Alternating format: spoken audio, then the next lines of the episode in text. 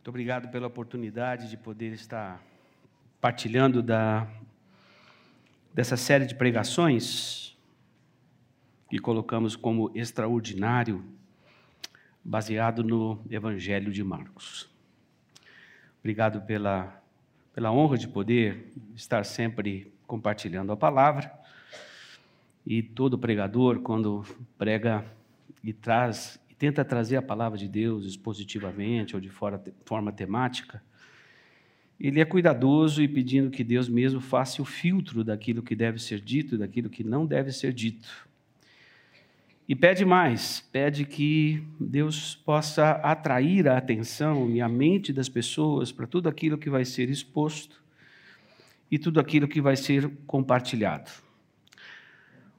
Para quem prega a palavra de Deus, ora, há uma mistura nas emoções e no raciocínio da própria história que o pregador vivencia e aprende com autores e mentores da sua jornada de vida cristã. Então, eu sempre me lembro de que não está aqui o Nelson expondo a palavra de Deus, ele está tentando compartilhar aquilo que foi durante muito tempo, desde da minha conversão, de pessoas que gastaram tempo comigo para me transmitirem o Evangelho e para serem referência do Evangelho. Eu fiz esse exercício outro dia, uh, pelo menos 98 pessoas que eu me lembrei que tiveram um, um grande significado para ser quem eu sou hoje e o que fiz nesta breve caminhada esse ano de 50 anos no Evangelho. O ano que vem, 40 anos como pastor local. E nessa caminhada, Deus me deu a oportunidade de servir em diversas igrejas locais. Igrejas, boa parte delas de classe média alta, uma especificamente um pouquinho mais, e uma outra que eu ajudei como seminarista a fundar, que hoje é uma comunidade ali no Jardim das Embuias. Mas o que me motivou também foi a mensagem do, do Evangelho de Jesus. E, em especial, o Evangelho de Marcos. Ele é encorajador para nós, porque mostra a dinâmica, a vida e o ministério de Jesus em movimento. Marcos, ele era um, um observador, ele era um ouvinte muito atento e muito fiel. O Evangelho de Marcos, ele é para nós e aqueles que também mergulham um pouco nos estudos teológicos e bíblicos, ele é aquele ouvinte de uma pregação, uma pessoa que todo pregador gostaria de ter ouvindo a sua mensagem. Porque ele escreveu e trouxe todo o embasamento da, da dinâmica da vida do ministério de Jesus, observando a pregação e o testemunho de Pedro. O Evangelho de Marcos é baseado naquilo que Marcos conseguiu absorver, e Marcos, que era cooperador do Evangelho, parceiro de trabalho missionário de Barnabé, que também caminhou com Paulo na primeira viagem missionária, ele sempre atento à descida do Espírito Santo e o mover do Espírito Santo e a igreja que cresce no livro de Atos, e ouvindo atentamente as pregações de Pedro, e consegue colocar no Evangelho de Marcos de uma maneira mais concisa, um pouquinho mais pedagógica, para nós entendermos o que fazia o coração de Deus e as atitudes e as ações de Deus de acontecerem, não só na Galileia, não só na Judéia, mas no texto que vamos ver hoje, fora do arraial. Um Deus que traz o evangelho para todos. A fé que se manifesta onde nós não esperamos, e aqueles que têm herança religiosa sabem o que isso significa. Como é que Deus vai trabalhando e atuando ah, numa dinâmica ah, fora do seu ministério ah, intensivo que teve descrito por Marcos ah, na Galileia.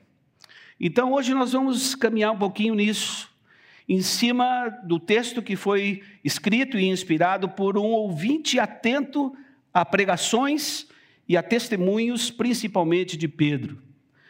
Pedro, que gastou grande parte do seu tempo, e esse próprio evangelho escrito no, num terreno que nós conhecemos como Itália hoje, num terreno dos romanos, onde a igreja se instala e onde o próprio Pedro foi preconizando e, suas, e preparando aqueles discípulos para o seu martírio que ia acontecer também ali, no Império Romano.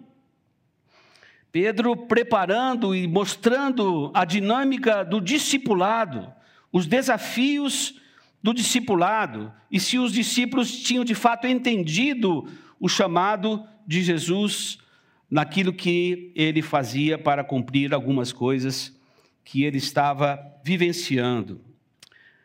O Evangelho de Marcos, e tem sido exposto aqui de uma maneira muito, muito é, consistente, nos prepara para termos uma referência, não só no ensino do, de Jesus, que é tratado no livro de Marcos, pelo menos, como rabi, como mestre, 35 vezes, mas não era um ensino intelectual, era a experiência de olharmos para a vida de Jesus, para as prioridades de Jesus, para as ações de Jesus e para o seu coração repleto de compaixão, sendo um canal, um instrumento deste amor de um Deus que é, em essência, amor, que é ágape e que vem trazer a revelação completa do nosso Deus.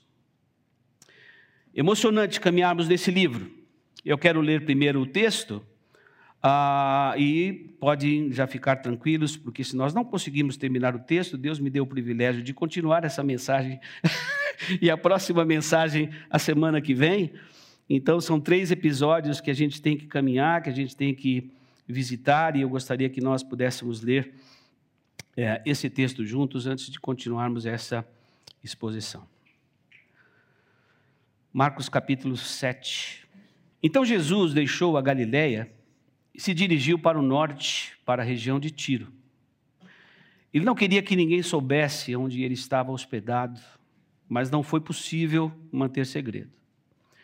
De imediato, uma mulher que tinha ouvido falar dele veio, caiu a seus pés, e a filha dela estava possuída por um espírito impuro e ela implorou que ele expulsasse o demônio que estava na menina. Sendo ela grega, nascida na região da Fenícia, na Síria, Jesus lhe disse: primeiro, devem se alimentar os filhos. Não é certo tirar comida das crianças e jogá-las aos cachorros.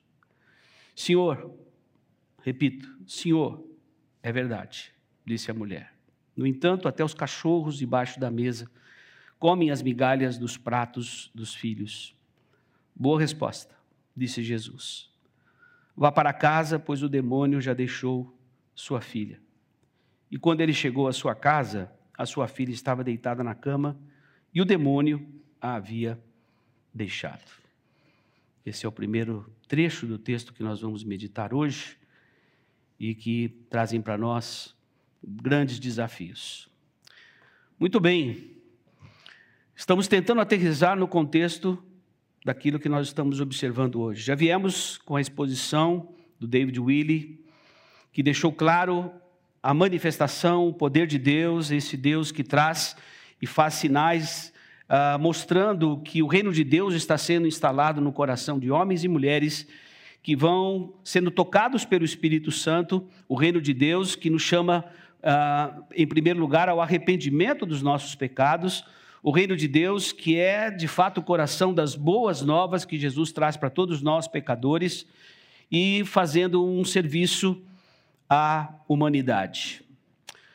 O doutor Peter Brunner, teólogo luterano, ele diz que Deus presta um serviço para a humanidade, enviando o seu filho Jesus para que nós pudéssemos ter relacionamento pessoal com Ele, para que nós pudéssemos voltar a ter um relacionamento com o Criador, quando nós viramos as costas para Deus, tendo sido criados para adorar a Deus, para servir a Deus, para desfrutar da Sua presença. Já preconizando aquilo que Marcos deixa claro no Evangelho, de que Jesus veio para servir e não para ser servido. Em primeiro lugar, Jesus veio para servir a Deus, veio servir, veio servir o Pai. Eles têm consciência de que veio para servir e que o seu ministério, a sua obra na cruz do, do Calvário, é uma obra de serviço e ele vai deixar uma missão para os seus discípulos continuarem esse serviço. Jesus não veio somente servir a Deus e não somente servir a humanidade, mas Jesus veio também servir ao reino. Esse reino que está se instalando e que ele deixou claro no, na sua mensagem, no seu Sermão do Monte, Mateus capítulo 5, Mateus capítulo 6 e Mateus capítulo 7, o coração da mensagem do reino de Deus. Aquilo que ele está implantando, aquilo que ele veio inaugurar já prenunciado por João Batista e aquilo que ele está instaurando agora no coração de homens e mulheres e nesse primeiro momento de atuação, fazendo ali na Galileia, trazendo uma mensagem para os judeus que compreenderam essa instalação do reino de Deus de maneira limitadíssima, associando como se eles fossem prediletos numa chamada eleição de Deus, e Deus começa no, no Evangelho de, de, Marcos, e a partir desse trecho começa a sair do casulo da Galileia, da realidade onde há uma herança religiosa, e começa a atuar e trabalhar no coração de pessoas, porque ele veio trazer salvação e veio servir as pessoas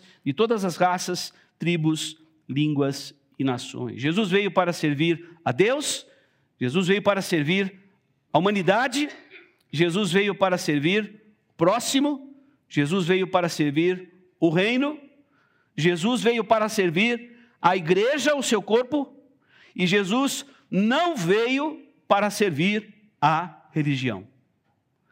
Fomos ensinados pelo nosso querido pastor Marcos, Marcos, nosso pai amado, né? Pastor Marcos amado, veio nos trazer essa advertência de que temos que discernir as tradições religiosas para que elas não, não, não se tornem um fim em si mesmo, para que elas não tirem o foco da pessoa de Jesus, esse Jesus que veio trazer em segredo, cumprindo o seu papel messiânico, Messias prometido, esse segredo que muitas vezes ele advertindo os discípulos que ao fazer os seus milagres, a expulsão dos demônios, a cura de, de cegos, de leprosos, que procurasse esconder, não dar notoriedade, não fazer alarde dos seus do seu segredo messiânico, e a partir daqui ele começa até o final do Evangelho de Marcos, ele começa a trazer mais a sua pessoa, a figura do Messias, esse Deus que se fez carne, o Filho do homem, esse Deus que é divino, que é 100% humano e, portanto, nos mostra que é possível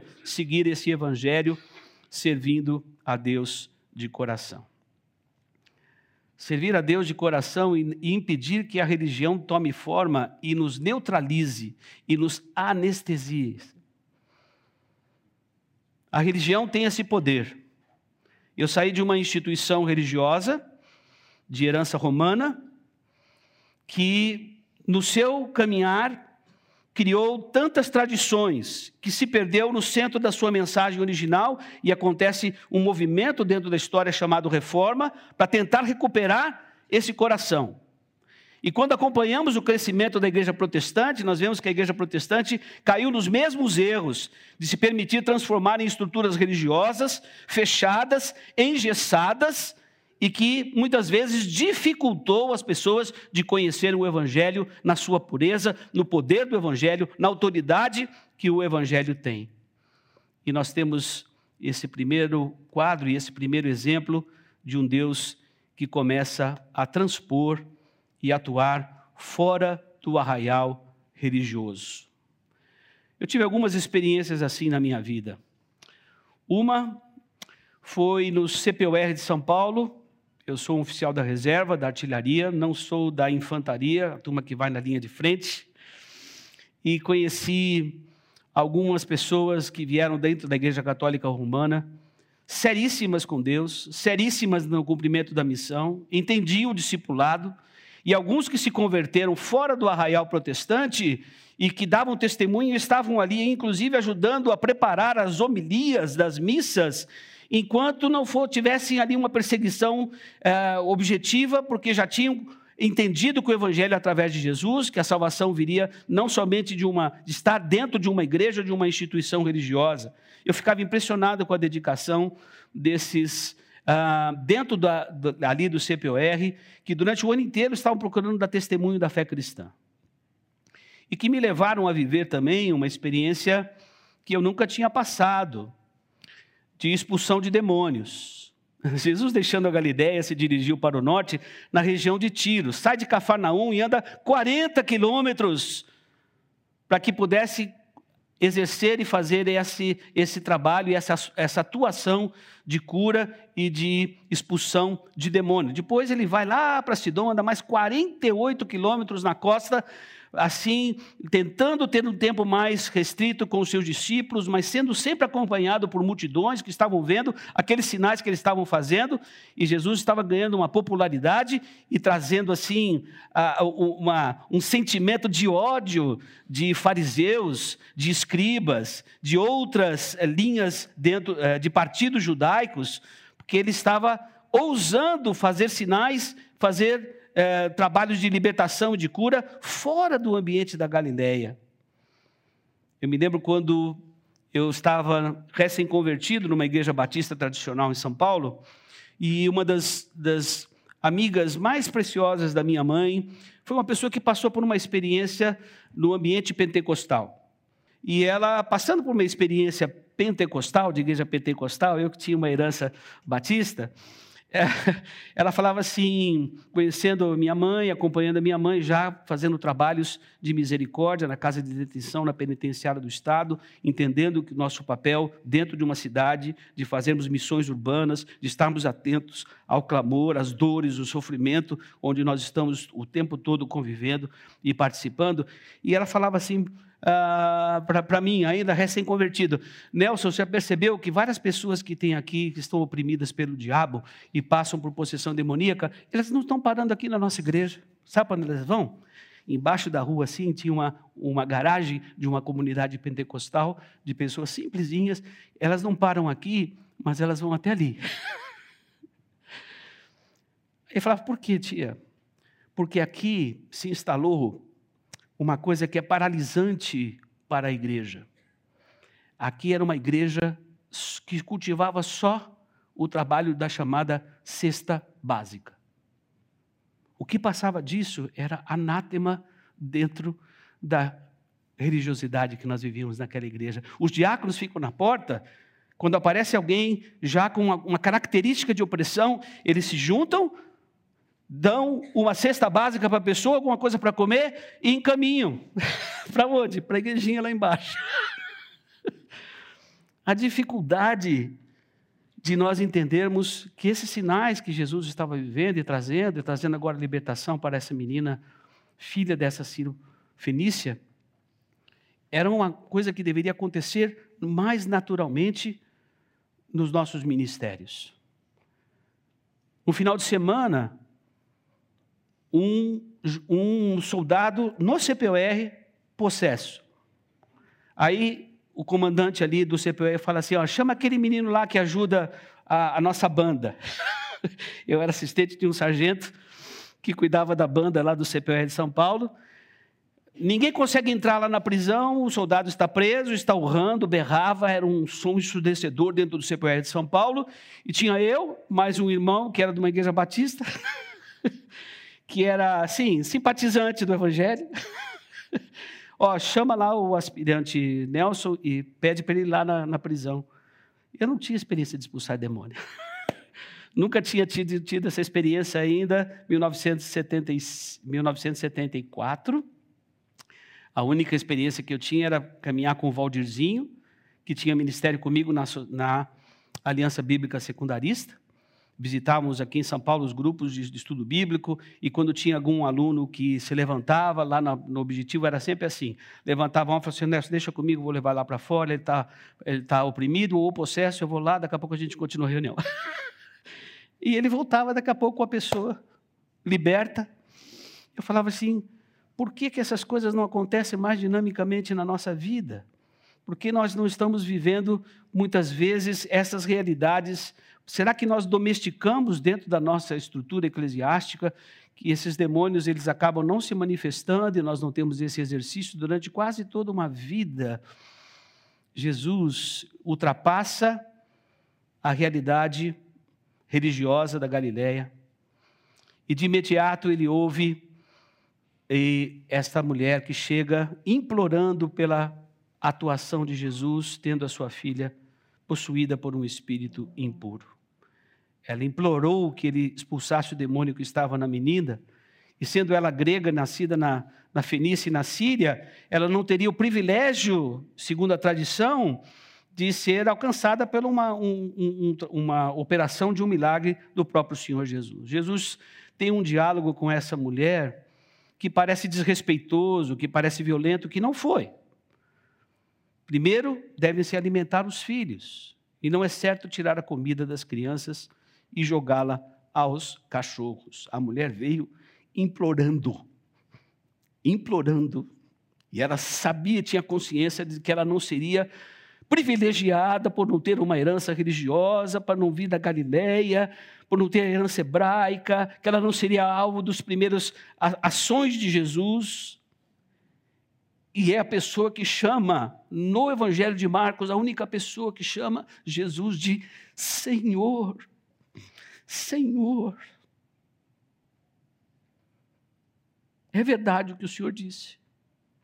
No entanto, até os cachorros debaixo da mesa, comem as migalhas dos pratos dos filhos. E Jesus responde para ela: boa resposta. Vai para casa, pois o demônio já deixou sua filha. Essa mulher busca Jesus com uma fé que muitas vezes não é manifestada por todos nós, às vezes acostumados com herança religiosa, acostumados com o evangelho, acostumados com o ensino, mas que ainda duvidamos de algumas ações de que Jesus pode fazer no dia de hoje, com pessoas com quem convivemos, aonde nós estamos, aonde Deus tem nos colocado como pessoas, como famílias, como profissionais, como estudantes. Muitas vezes nós temos alimento farto na mesa. Essa é uma igreja que tem ensinado a palavra de Deus. Esta é uma igreja que tem se preocupado em expor a palavra de Deus de maneira cuidadosa. Essa igreja tem procurado transmitir com fidelidade aquilo que conhecemos do Evangelho de Jesus Cristo. Mas nós vivemos uma época em que nós desprezamos uma boa comida, uma comida consistente, que não tem contraindicação a não ser expor os nossos pecados, como nós fomos ministrados a semana passada, que expõe aquilo que vem de dentro, é o que traz impureza para a nossa vida, é o desejo de adultério, é a fornicação, são os pecados que nós temos e acabamos nutrindo, é o que sai de, de dentro para fora, é que nos contamina. E nós precisamos ser transformados por Deus, precisamos ser é, alimentados por Deus, precisamos desejar, em primeiro lugar, até as migalhas, assim como essa mulher Ciro Fenícia desejava. No Deus nos dá essa fome de conhecer a palavra e de ser transformado por essa palavra. E Jesus faz mais um milagre extraordinário, à distância. Que normalmente nós somos sensibilizados para atuar com a compaixão de Deus, e nós vamos ver isso um pouquinho mais para frente, quando nós somos sensibilizados pelo aquilo que nós olhamos, pelo aquilo que nós ouvimos, para apresentarmos depois as nossas mãos para servirmos as pessoas e levarmos a libertação, a cura, a palavra de vida que essas pessoas precisam. Quem nos advertiu isso foi o reverendo John Stott, quando trouxe a sua exposição lá e escreveu, ajudou a escrever o Pacto de Lausanne, e dentro de uma igreja anglicana, tradicional, com heranças de, excelentes de tradição, mas que corria, sabia ele que corria sempre esse perigo de transformar a religião apenas num projeto em si mesmo. E ele dizia nas suas pregações, que ficou registrado nesse livro pequenininho chamado Tive Fome, falando sobre a compaixão de Jesus, nós precisamos ter os nossos olhos abertos para as necessidades, para aquelas pessoas que estão implorando e buscando libertação, cura, atuação, transformação. Nós precisamos ouvir os clamores das pessoas que estão andando conosco com as suas dores. E aqueles que estão chegando aqui na comunidade de Moema têm trazido essas dores e tentando encontrar aqui, neste ambiente, nos nossos relacionamentos, naquilo que estamos fazendo, ainda no sopro do ministério de Jesus, que a igreja está vivendo nesse movimento que o Evangelho de Marcos revela. Deus está trabalhando, Deus está atuando, Deus está chamando pessoas ao arrependimento, Deus está preparando e treinando os seus discípulos, os seus filhos para toda boa obra, não para nós ficarmos acomodados dentro de uma estrutura eclesiástica, mas para nós servirmos um mundo onde grita com tanta dor, com tanto sofrimento e que precisa da nossa presença, porque nós somos representantes de Jesus hoje, nós somos os seus discípulos, nós somos os referenciais para termos os nossos olhos, os nossos ouvidos e as mãos para respondermos a Deus cumprindo a missão de fazer discípulos em todas as nações, batizando-as em nome do Pai, do Filho e do Espírito Santo. Vivemos numa cidade de muito tormento, vivemos numa cidade de muita solidão, vivemos numa cidade de muita opressão demoníaca. Vivemos numa cidade, se andarmos pelas periferias, no centro de São Paulo, em vários trabalhos e ministérios que Deus tem levantado, pessoas atormentadas e que não conseguem discernir e precisam dos seus, das suas testemunhas, dos seus discípulos, continuando a obra e a missão de Jesus, levando a sua palavra. A cura do surdo-mudo, versículo 31 do capítulo 7.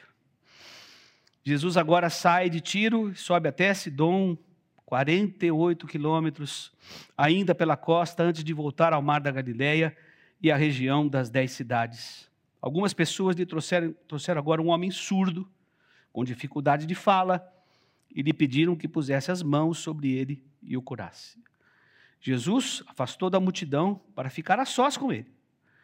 Pôs os dedos nos ouvidos do homem e em seguida cuspiu nos dedos e tocou a língua dele. Olhando para o céu, suspirou e disse: Efatá, em aramaico significa abra-se. No mesmo instante, o homem passou a ouvir perfeitamente.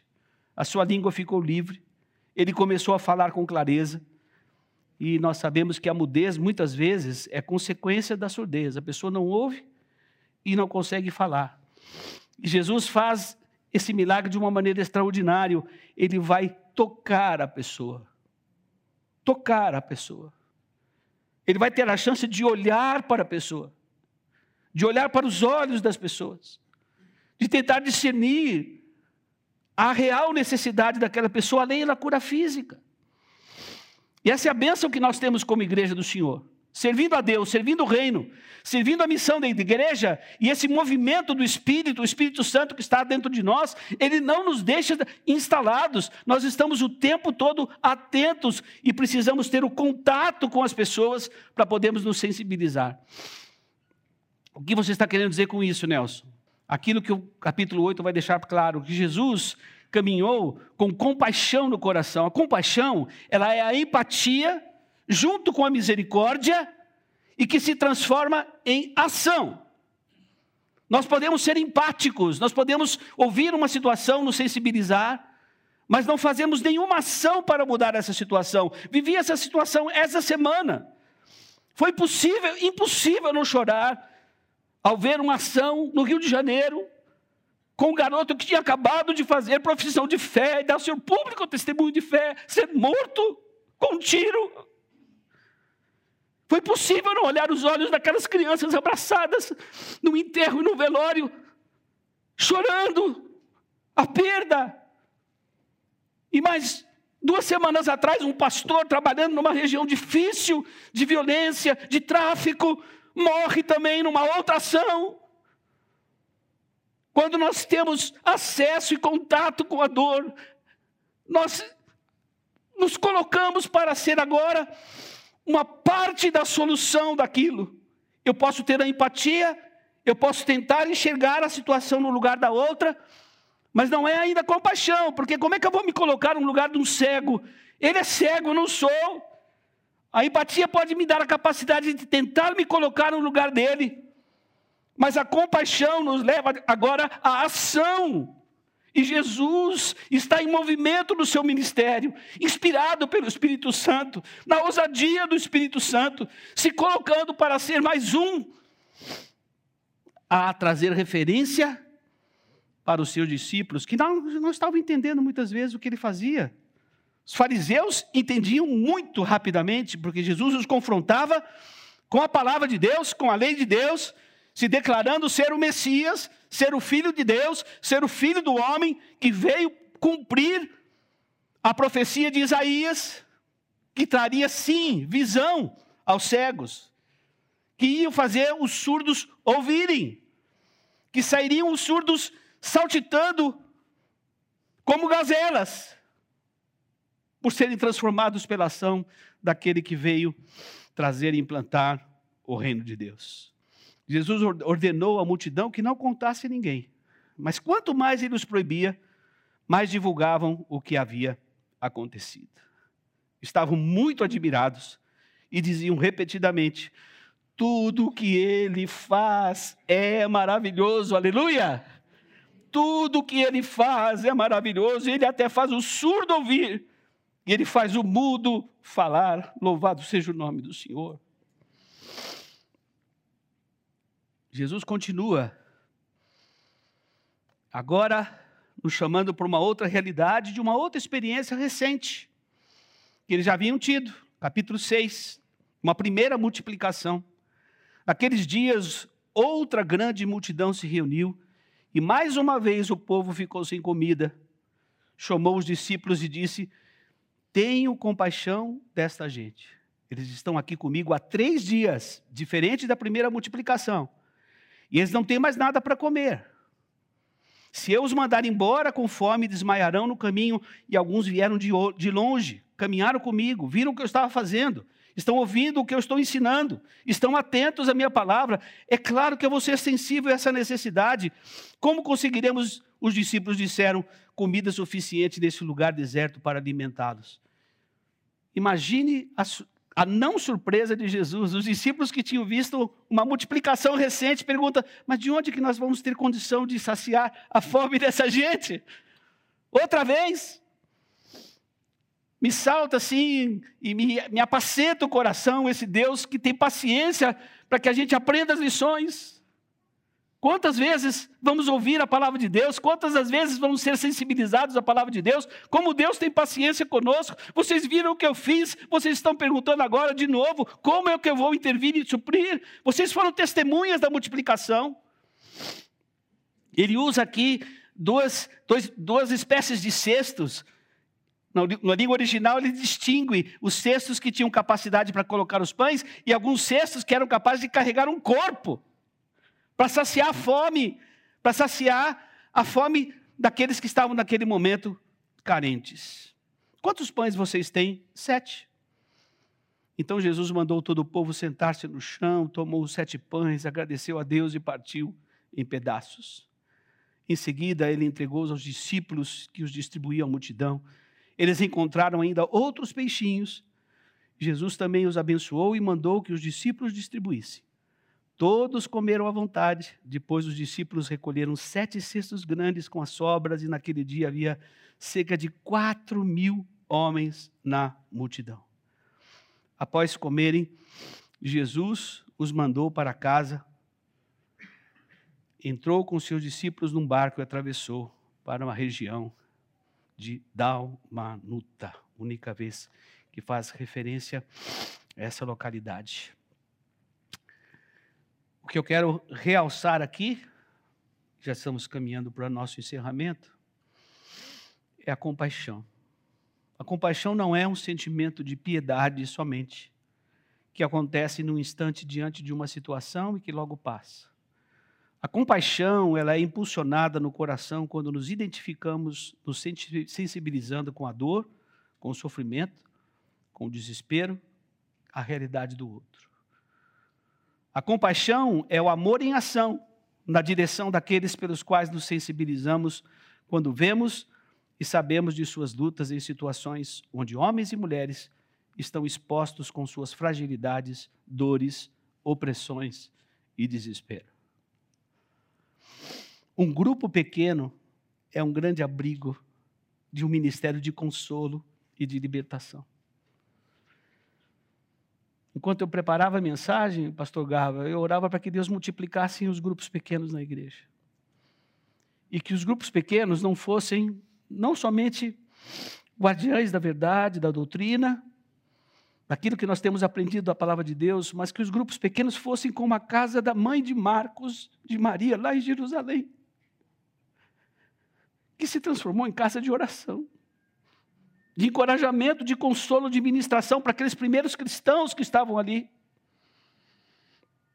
Que esse ministério cresça, é, Pastor Cláudio, o seu grupo pequeno, o grupo que, que o irmão coordena também virtualmente, é um lugar de consolo, de partilhar o coração, de trazermos pessoas também atormentadas, que vivem os seus dramas, as nossas reuniões de oração, as conexões que precisamos fazer como corpo de Cristo. A Igreja Comunidade Batista de Moema, ela precisa ser essa expressão visível de Jesus, que não faz somente missão, enviando pessoas lá para fora para fazerem missões urbanas lá fora, e essa igreja, felizmente, tem essa visão bíblica de missão. E lá fora eles estão fazendo o que? As missões urbanas, e nós aqui estamos ainda em São Paulo, ainda no Brasil, em Moema, em Vila Mariana, aqui, que reunindo há tantos anos, para ser bênção nessa cidade, para levarmos consolo, libertação a essa cidade. E para sermos aqui casa de oração, casa de misericórdia que a gente tenha sempre aqui, Pastor Cláudio, essa liberdade que temos de orar pelos enfermos e fazermos isso parte da nossa, da nossa dinâmica de culto. Como você, Gava, precisa de cura de Deus nos seus olhos. E essa semana, muita gente nessa, nessa, nessa igreja orou pela sua cura. E nós desejamos que você continue com a melhor visão e com a melhor visão da palavra de Deus, trazendo alimento para esse rebanho. E eu sei que eu posso dizer aqui amém, como companheiros e parceiros, irmãos em Cristo que nós somos. Vai dar tudo certo, viu? E nós vamos orar pela tua cura plena. E outros que estão aqui precisando de cura, e outros aqui que estão atormentados e vivendo debaixo de opressão, que a nossa comunidade seja esse espaço de compaixão. Jesus se movia através de um coração cheio de amor, cheio de compaixão, cheio de misericórdia. E assim vemos, por exemplo, quando Jesus foi movido por compaixão, curando cegos em diversas ocasiões e o tempo todo expulsando demônios.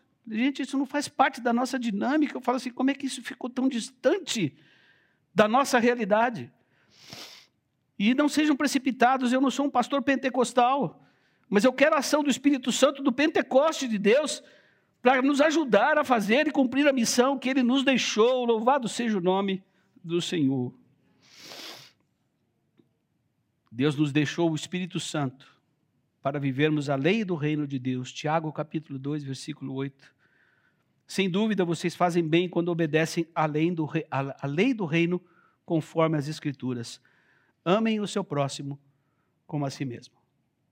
Cuidar das pessoas que Jesus cuidaria. Amar as pessoas que Jesus ama. Mas cuidarmos também de nós mesmos, do nosso coração, da nossa saúde. Precisamos aprender a cuidar de nós para podermos cuidar dos outros. E nós temos essa oportunidade. E termino essa breve exposição com um pequeno texto. A compaixão nos pede para ir aonde estão as feridas. A compaixão nos pede para ir para entrar nos lugares de dor.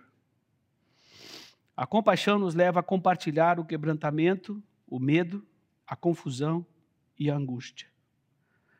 A compaixão nos desafia a chorar com quem está na miséria, a chorar com quem está sozinho, a chorar com quem está em lágrimas, a compaixão requer que sejamos fracos com os fracos, vulneráveis com os vulneráveis e impotentes com os impotentes.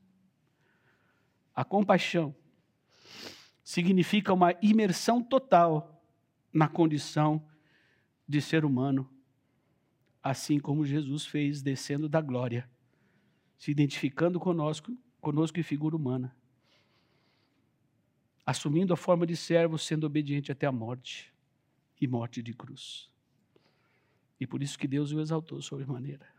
E fizemos e continuamos fazendo isso hoje, Suzy. Obrigado pela sua condução do louvor. Pode ir chegando aqui. Essas palavras não são minhas.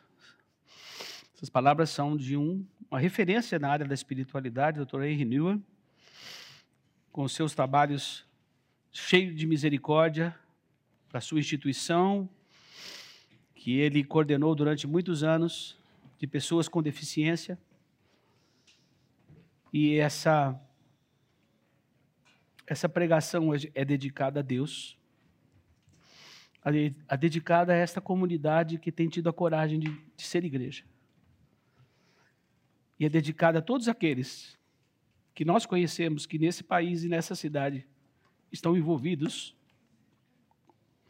com ministérios de socorro e de misericórdia. Louvado seja o nome do Senhor.